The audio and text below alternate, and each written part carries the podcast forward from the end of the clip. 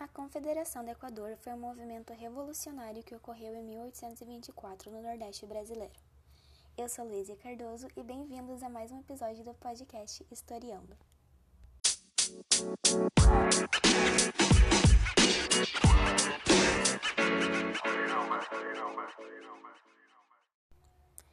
Em 1824, Dom Pedro I criou uma Constituição, a qual abrigava os três poderes: o legislativo, o executivo e o judiciário.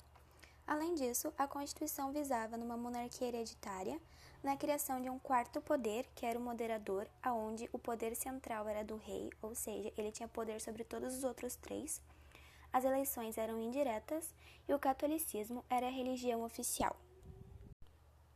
Não satisfeitos com essa constituição, dois homens da elite, Pai de Andrade e Cipriano Barata, juntamente com o homem do povo, conhecido como Frei Caneca, começaram a liderar um movimento conhecido como Confederação do Equador. Esse movimento foi um movimento revolucionário que ocorreu no Nordeste brasileiro e envolveu quatro estados: Pernambuco, Paraíba, Rio Grande do Norte e Ceará.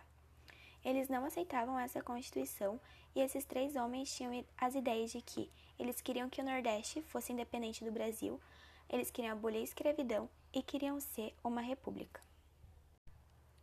Dom Pedro I não gostou nada dessa revolução que estava acontecendo no Nordeste, então ele contratou mercenários ingleses que, junto com as tropas do governo, invadiram o Nordeste e acabaram com a revolta em 1825.